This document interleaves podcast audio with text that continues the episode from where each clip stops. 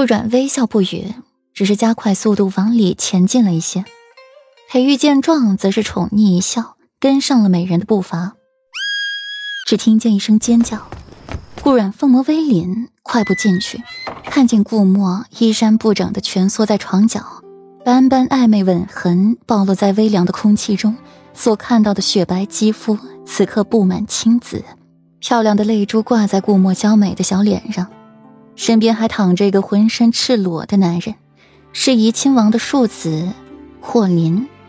顾阮刚上前几步，便被裴玉拽回，大掌用力的掰过顾阮的头，紧紧抱住。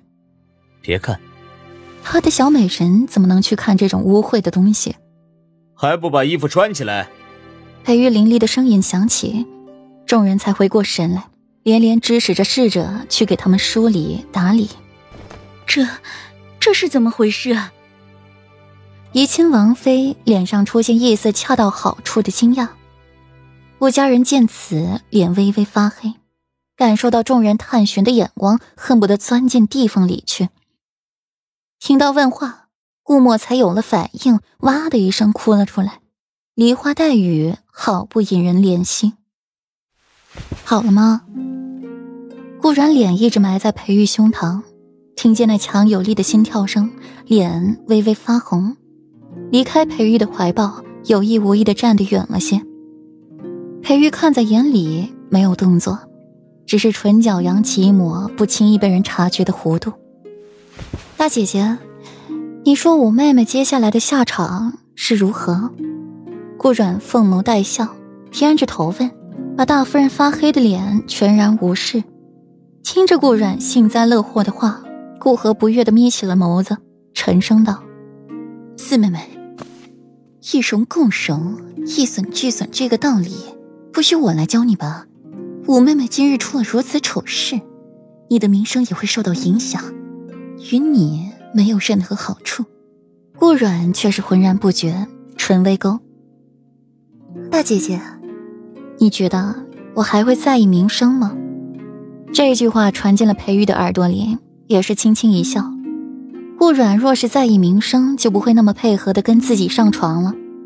不过，身为女子，除了清白。最为看重的就是名声了，为何清白、名声与顾阮都是那么不值一提？今日之事闹了许久才得圆满，结果无非就是霍林娶顾墨为妃。想到这里，顾阮凤眸嘲讽更深，真是走到哪里都免不了勾心斗角。怎么了？见顾阮一直沉默不语，裴玉难得关切询问。小美人很善变呢，没事。世子爷，你说裴王府是不是也是那么尔虞我诈、勾心斗角呢？活得不累吗？顾阮声音极轻，充满了寂寥，眉宇间尽是疲惫之色。很累，但依然得活下去，还得光芒万丈的活下去，比那些眼红自己的人活得更好。裴玉眸色一暗。他的身边从来不缺勾心斗角、尔虞我诈。裴玉深深的看了一眼顾阮，既然选择了本世子，那就得承受这些。世上没有便宜的午餐。世子爷要回王府吗？